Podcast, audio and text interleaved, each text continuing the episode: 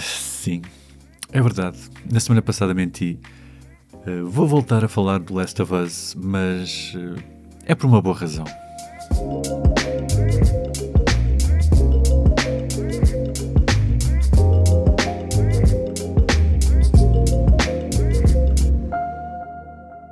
Sejam, sejam então muito bem-vindos ao quinto episódio do podcast Filmes, Filmes, Filmes. Hoje é dia 31 de janeiro, chegamos finalmente ao final de janeiro. Uh, estava difícil, mas uh, ele existe, está aqui, 31 de janeiro. Uh, se calhar começava por uma, por uma boa notícia, que já tem uma semana, mas não deixa de ser uma boa notícia. E já tivemos tanto tempo à espera que uma semana não é nada na grande ordem das coisas. Na semana passada tivemos então as nomeações para os Oscars e este ano temos finalmente um filme português nomeado, Ice Merchants. Parabéns a todos os envolvidos. Se algum de vocês estiver a ouvir isto, muitos parabéns. Confesso que ainda não vi. Aqui há uns tempos passei por um link, um, alguns para um site onde estava o filme, mas tinha de usar uma VPN e não me estava a apetecer. Por isso acabei por não ver. Mas tenho de tratar disso. Rapidamente. Foi uma pena, as outras curtas que estavam na shortlist não terem sido nomeadas, mas fica para a próxima. Pode ser que só custe o primeiro e que daqui para a frente a coisa seja mais fácil. Em relação ao resto das nomeações, fiquei contente com algumas coisas, nomeadamente com o facto do Tudo em Todo o Lado ao mesmo tempo ter sido o filme com mais nomeações. Foram 11, incluindo o melhor filme. É, é muito porreiro termos um filme destes com este destaque todo. Obviamente que a partir de agora vai aparecer malta no Twitter uh, a dizer que o filme não é assim tão bom e que outro filme qualquer é que devia ter sido nomeado, mas, mas pronto, faz parte. Também gostei de ver o Top Gun Maverick, nomeado para melhor filme. Não estava à espera, confesso, mas, mas foi sem dúvida um dos filmes do ano, é? Por isso é mais do que justo esta nomeação. Já o Avatar 2 não me entusiasmou assim tanto, mas pronto, percebo porque é que possa lá estar. A Marvel conseguiu também finalmente nomear um ator, ou, ou melhor, uma atriz, uh, Angela Bassett, pelo Wakanda Forever, para melhor atriz secundária. É bom sinal para a Marvel, uh, mesmo que eu não tenha adorado Wakanda Forever, mas isso é outra conversa. De resto, não houve assim mais nada que me tivesse chamado a atenção. Está em linha com o que tem vindo a ser a temporada de prémios.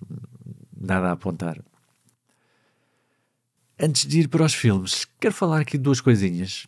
Na, na última semana cruzei-me com dois artigos curiosos uh, na internet. Um deles vai ao encontro de uma coisa que eu disse no primeiro episódio, quando falei do Avatar.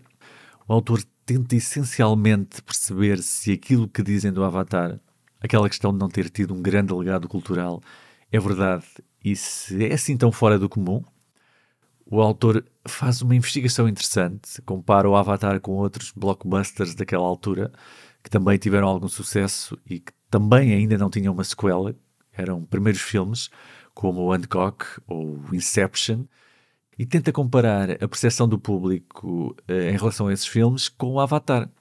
Vai, por exemplo, analisar todas as referências aos filmes nas letras das músicas que se fizeram desde essa altura, para tentar perceber se os filmes foram relevantes o suficiente para serem referenciados descobriu, por exemplo, que há 42 músicas que referenciam o Avatar. O Inception, por exemplo, é referenciado 60 vezes, o Hancock 15 vezes. É, é curioso, nunca pensei que houvesse uma música a referenciar o Hancock. Vai também analisar a quantidade de GIFs que se partilharam de cenas do filme, para ver se são mais ou menos do que outros filmes. Ou seja, tem um trabalho do caraças e, e, na verdade nem me lembro muito bem qual foi a conclusão a que chegou, mas achei piada a ideia e, e, acho que devia partilhar com vocês. Vou partilhar o link no Twitter para quem quiser dar uma vista de olhos. O outro artigo não é assim tão recente, já tinha passado por ele há uns anos, mas recentemente voltou a ser partilhado e, e apareceu novamente no Twitter. Tem o título bastante sugestivo em inglês de Everyone is Beautiful and No One is Horny. Ou seja, todos são bonitos, mas ninguém está excitado. Okay, neste contexto, o Orny não é exatamente citado, mas uh, pronto, acho que percebem a ideia. Este artigo essencialmente fala de como atualmente os atores dos filmes de ação têm corpos perfeitos, todos musculados, mas que, no entanto, ninguém parece estar interessado em ninguém de forma mais física, digamos assim. Sobretudo quando comparado com os filmes de ação dos anos 80, 90, que tinham todos uh, cenas de sexo e as personagens emanavam todas muita tensão sexual. Era raro o blockbuster da ação que não tivesse cenas de sexo, ou pelo menos alguma tensão. O, até o, Batman do Tim Burton, o, os filmes do Paul Verhoeven, obviamente, os filmes do Van Damme. Naquela altura as personagens eram altamente sexuais, mesmo que não fossem especialmente musculados ou perfeitos, o que contrasta bastante com, com a atualidade em que todos são perfeitos, lá está, mas que são todos muito pouco sexuais. É mais normal vermos violência extrema do que sexo, e isso é coisa, não é? Nos filmes da Marvel, por exemplo, não há sexo todo, não é? As, as relações românticas dos filmes da Marvel, mesmo entre casais, são todas muito. Uh, parecem namorados de escola primária, no fundo, e, e achei interessante esta reflexão. Nunca tinha pensado nisso, mas, mas é verdade. O que também pode ser um pouco perigoso, porque deixando de haver esta referência mainstream, o sexo pode tornar-se exclusivo dos filmes porno e isso pode ser problemático no sentido de dar a ilusão de que o sexo é suposto ser assim e é apenas aquilo. Uh, não sei. Uh, o que acham? Achei uma reflexão interessante. Bom, mas indo agora para aquilo que andei a ver esta semana. Uh, eu tinha dito na semana passada que não ia falar mais do The Last of Us até ao final, mas Pá, vai ter de ser. Acabei de ver o terceiro episódio e preciso falar sobre ele. É demasiado bom para não fazer. Uh, em primeiro, porque é um episódio ontológico, ou seja, um episódio que conta uma história completa, com princípio, meio e fim. E eu sou um grande fã destes episódios. Estava à espera que esta série tivesse um, mas não estava à espera que fosse este, nem que fosse tão no início. O que, assumindo que vai ter pelo menos mais um, que é aquele que irá explicar como Ellie foi mordida e que quem jogou o jogo sabe qual é, leva-me a questionar se não existirão mais e se isso não é uma forma de dar um outro sentido ao título da série. The Last of Us, uh, Os Últimos de Nós, poderia perfeitamente ser o título de uma série antológica onde se conta uma história diferente todas as semanas. Não é? Podia. Sobre, sobre as diferentes facetas da condição humana. Mas pronto, provavelmente foi mais uma forma que encontraram para brincar com as nossas expectativas e este episódio está cheio delas. Se calhar, se ainda não viram, melhor é saltarem para o próximo tema, porque posso acabar por uh, dizer coisas que vos podem estragar a experiência e, e não quero. Não quero que isso aconteça, por isso vou contar até 5 e, e depois vou, vou falar mais ou menos à vontade. Ora, 1, 2, 3, 4, 5. Se ainda estão aí, então assumo que já tenham visto. Estava a falar da forma como a série brinca com as nossas expectativas. A coisa começa logo no início. Eh, quer dizer, não é bem no início, mas começa logo com a vala comum e aquele flashback a partir das eh, peças de roupa. Pensamos que vão fazer uma espécie de lista de Schindler ao contrário e contar uma tragédia monumental sobre o pior da humanidade e acaba por ser exatamente o contrário. Acaba por contar uma história que demonstra que, na verdade, o amor também está em todo lado, não é só o pior da humanidade. O amor também encontra uma maneira de aparecer, como, como a vida no, no Jurassic Park. Life finds a way, aqui Love finds a way, e, e pode surgir nos contextos mais adversos e, e atingir as pessoas mais inesperadas. Depois dão-nos também logo de início Nick Offerman, fazer aquela personagem que o definiu enquanto ator e que tem vindo a fazer a vida toda, que é o Ron Swanson do Parks and Recreations, começa por ser essencialmente uma caricatura e eles sabem que nós sabemos isso. É precisamente isso que eles querem, deixar-nos confortáveis com aquela caricatura aparente para depois lhe darem outra dimensão completamente diferente e virar as nossas expectativas do avesso mais uma vez. Da mesma forma, os que jogaram o jogo e que acham que conhecem aquelas personagens acabam por perceber que aquela história que achavam que conheciam transforma-se noutra coisa totalmente diferente. É como se fosse um universo alternativo. Uh, lembro-me que no jogo Bill. Desculpem. Lembro-me que no jogo Bill, a certa altura, diz que em tempos conheceu alguém e que cuidou de alguém e que isso só lhe trouxe problemas e que pegarmos a alguém só faz com que sejamos mortos. Essa é a vibe do, do build do jogo. Este Bill talvez tivesse começado assim, mas no ponto em que o episódio acabou, a ideia que ficamos é exatamente a oposta, e isso é bom. Mais uma vez, são os autores da série a brincar com as nossas expectativas e a dar-nos motivos para continuarmos a ver. Se mudaram isto, podem ter mudado outras coisas, não é? Isso é interessante. É isto que eu procuro numa adaptação. E, e no final do episódio tivemos então aquela janela icónica, ou pelo menos uma referência àquela janela icónica do menu inicial do jogo, que reconhecemos imediatamente, quem jogou o jogo reconhece imediatamente, e que aqui ganha um novo sentido neste contexto. É, é eu, eu sempre associei eh, aquela janela à, à desolação, à, à, destruição, ao, ao final da, da, da humanidade. E aqui é o símbolo de um final feliz. É, é a prova de que também há finais felizes neste universo. Porque aquele é um final feliz, é o final feliz possível. Morrer depois de 20 anos juntos, nos seus próprios termos, não foi um infectado que os mordeu, não foi um salteador que os matou, tiveram uma vida plena em que viveram realmente, não se limitaram a sobreviver, foram felizes. Acho que é o melhor que pode acontecer a alguém naquele universo. E, e aquela janela representa isso, é uma janela aberta para a esperança. E isso é é bonito. isso é interessante. Foi foi um belo episódio. Se não é perfeito, está lá perto. Eu já não vou dizer que já não vou voltar a falar do Last of Us até ao final, porque se, se nos continuarem a dar episódios destes, obviamente que vou voltar a falar. Saindo agora da zona de spoilers e voltando ao que andei a ver, esta semana vi o Megan, uh, aquele filme que tem um 3 no sítio do E, muito web 2.0. Não tinha grandes expectativas. Aliás, se bem se lembram, quando fiz aquele termómetro de antevisão no, dos filmes do ano, no primeiro episódio, dei-lhe um frio. Pensei que ia ser uma espécie de slasher. O conceito fazia-me lembrar, aliás, o, o, remake do Chucky de 2019, que também era uma espécie de robô que deu para o torto. Mas este filme acabou por ser bastante mais contido e, e até elegante. Sobretudo tendo em conta que é uma comédia de terror e que se vende como uma comédia de terror. Este Megan é mais uma produção da Blumhouse, desta vez realizado pelo Gerard Johnstone, que até ao momento só tinha realizado um filme, o Housebound, em 2014, que nunca vi, mas já ouvi dizer coisas boas, e, e é produzido pelo James Wan. Na minha cabeça, a Blumhouse é assim uma espécie de anti-A24. A A24 faz uh, filmes uh, de terror, uh, como é que é a expressão?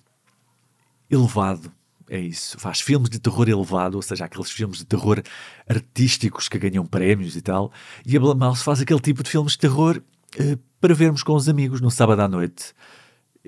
Apesar do Get Out ser da Blumhouse, atenção, e ter sido nomeado para um Oscar, a A24 é que é intelectual, não desfazendo a Blumhouse, que também faz coisas muito porreiras.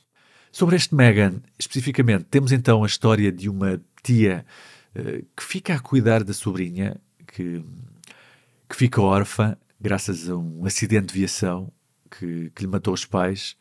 A tia é uma espécie de investigadora, cientista, não sei bem qual é a expressão, numa empresa que faz bonecos. Não tem grande jeito para cuidar de crianças, mas tem muito jeito para máquinas e acaba por criar uma boneca com inteligência artificial para cuidar da sobrinha. E pronto, a coisa vai correndo bem, até ao dia em que corre espetacularmente mal. E já sabemos, a boneca fica uma psicopata. Acho que uma das coisas mais interessantes deste filme foi aquela sensação de ser estranhamente plausível. Hum, aquilo que há uns anos era claramente ficção científica, é? o facto de uma inteligência artificial começar a questionar a existência e tornar-se numa ameaça para a espécie humana é, é um dos maiores clichês da ficção científica. Nos últimos meses, com todo aquele buzz à volta da inteligência artificial, com o, o chat GPT e, e afins, hoje em dia não é assim tão estranho. Ao contrário do Chucky, pelo menos o Chucky clássico, que tinha uma origem sobrenatural, sinto que hum, este Megan poderia perfeitamente acontecer. É bastante plausível, ou pelo menos plausível o suficiente para levantar algumas questões interessantes eh, nomeadamente sobre a forma como a inteligência artificial pode ou não substituir um educador, ou pode mesmo atuar como educador, no fundo, um pouco como aquilo que o uh, Ur disse sobre as relações entre adultos. Se isso pode acontecer com adultos, essa sensação de apego a uma máquina que simula a comunicação humana, quais são os efeitos que isso pode ter em alguém que está em idade formativa, não é? Tendo em conta que as crianças já se apegam a bonecos que não interagem, o que aconteceria se o boneco tivesse de facto alguma forma de inteligência? Acho que podemos caminhar para aí, o que torna a reflexão ainda mais interessante. Ok, o filme não nos dá propriamente uma reflexão exaustiva, não é? Afinal de contas, é um filme de terror da Blumhouse. Mas uh, achei interessante e, e deixou-me a pensar no assunto sobretudo associado à ideia de morte e de contacto com a morte que o filme também aborda, nomeadamente os efeitos que o contacto precoce com a morte pode ter no desenvolvimento da personalidade de alguém, neste caso, tanto da criança como da própria Megan. Há uma cena em que a Megan descobre o que é a morte, que acho que funcionou bastante bem. Eh, e, e, também gostei muito do design da Megan. Não faço ideia como é que foi feito. Não sei se é uma marioneta, não sei se é alguém que está dentro de um fato, se é CGI, e também não fui tentar descobrir, porque para tentar manter o charme da coisa. É esquisita, é desconfortável, está claramente no Uncanny Valley e, e a forma como se consegue mexer e contorcer assim meio uh, exorcista, como se estivesse possuída por um demónio, torna tornar bastante única, tem potencial para se tornar icónica e, e, obviamente que aquela cena de dança fez milagres no TikTok.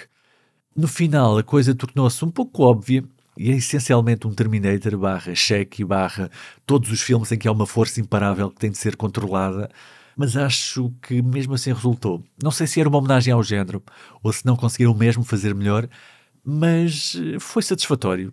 Foi uma boa surpresa este Megan. Aconselho. Outra coisa que eu comecei a ver esta semana foi a série portuguesa Prax, ou Prax, que, com 2x, não sei como é que se diz, acho que é Prax, que chegou há pouco tempo à Prime Video. A série já é do ano passado, mas até agora estava presa na Opto, uh, aquela plataforma de streaming da SIC. Foi recentemente comprada pela Prime Video, ou pelo menos compraram os direitos de transmissão, não sei como é que isso funciona, mas a verdade é que está na Prime Video e a Prime Video eu tenho, por isso resolvi dar uma vista de olhos. Como devem saber, a série é inspirada naquilo que aconteceu no Meco há uns anos, um, aquela tragédia que envolveu estudantes e uma praxe, alegadamente. E aqui a palavra-chave é mesmo inspirada, ou seja, eles não pretendem contar aquela história, é uma outra história com outras personagens totalmente ficcionada, tirando a parte da tragédia propriamente dita. E se nos conseguirmos abstrair do facto daquilo ter de facto acontecido a pessoas há relativamente pouco tempo e, e de existirem pessoas ainda a fazer o luto, que podem, bom, podem não receber esta história da melhor forma, é, é uma série bastante competente. Vai oscilando entre o passado e o presente. De um lado, contam-nos aquilo que se passou naquela noite, vão revelando os acontecimentos pouco a pouco. Ao mesmo tempo, passa para os dias de hoje e vamos acompanhando a irmã de, uma pessoa, de uma das pessoas que morreu, que está inconformada com aquela situação e começa a investigar por conta própria. Uma das coisas que eu mais gostei é que é uma série que tem uma excelente realização e uma excelente fotografia. Arriscava-me a dizer que tecnicamente é das produções nacionais mais cuidadas que vi nos últimos tempos. Tem planos bastante criativos, tem uma iluminação muito interessante. Houve ali uma. Houve ali claramente uma preocupação estética muito evidente e não é muito comum ver isso por cá. Tem também uma excelente protagonista, a Madalena Almeida é uma excelente atriz, muito carismática, é muito expressiva. Tenho vindo a acompanhar o trabalho dela nos últimos tempos. Um, acho que a primeira vez que me chamou a atenção foi no Circo Paraíso, na RTP. Depois entrou no Até que Vida nos Separe, que eu gosto muito, no Pôr do Sol. Uh, acho que também fez cinema, entrou no Ramiro, se não estou em erro. E, e fez também umas novelas, nada contra, mas isso já não percebo assim muito. Aqui especificamente está muito bem, está credível, está intensa, é emotiva e, e é uma boa forma de acompanharmos esta história. O enredo em si não é o mais criativo, é, é essencialmente um mistério que se vai desenrolando, como já disse, pouco a pouco, não é especialmente original, algumas soluções não são as mais credíveis, mas está bem executado e, e sobretudo, bastante bem filmado. Agora, uma das coisas que mais me incomodou e não é apenas aqui, é um problema crónico do, da ficção portuguesa, é a qualidade dos. Eu nem diria atores secundários, são mais os figurantes. Os figurantes com falas, a qualidade dos figurantes com falas, que são sempre muito maus. Não sei se já repararam no cinema português, ou neste caso na televisão, sempre que é uma daquelas personagens que só tem uma fala, ou é uma senhora de uma loja que é entrevistada por uma jornalista, ou, ou uma pessoa que vai a passar e que é abordada por alguém. Normalmente esses atores são muito maus, mas mesmo muito, muito maus. Parece que ficaram sem orçamento e pediram a uma pessoa que encontraram aleatoriamente na rua para vir dar uma perninha nas gravações. Isso é uma coisa que eu vejo constantemente e, e que me incomoda. Porquê é que será que isto acontece? É que, de certeza que há atores de companhias mais amadoras que não se importariam de ficar com aqueles papéis e que, e que fariam a coisa bem feita. Não, não percebo porque é que têm de recorrer literalmente a amadores. É uma coisa que me irrita e, e que me tira completamente de imersão quando, quando acontece. Enfim, tirando isso, não desgostei deste praxe. Tomara que toda a ficção televisiva que se faz por cá tivesse estes padrões. Uh, já não era mau. Uh, mais coisas. Acho que não tenho mais nada. Acho que vou ficar por aqui. Sim, vou ficar por aqui. Para a semana estou a contar falar do Tar e, e talvez uma série ou outra que tenha pendente por aqui. Espero que tenham uma excelente semana e vemo-nos em fevereiro.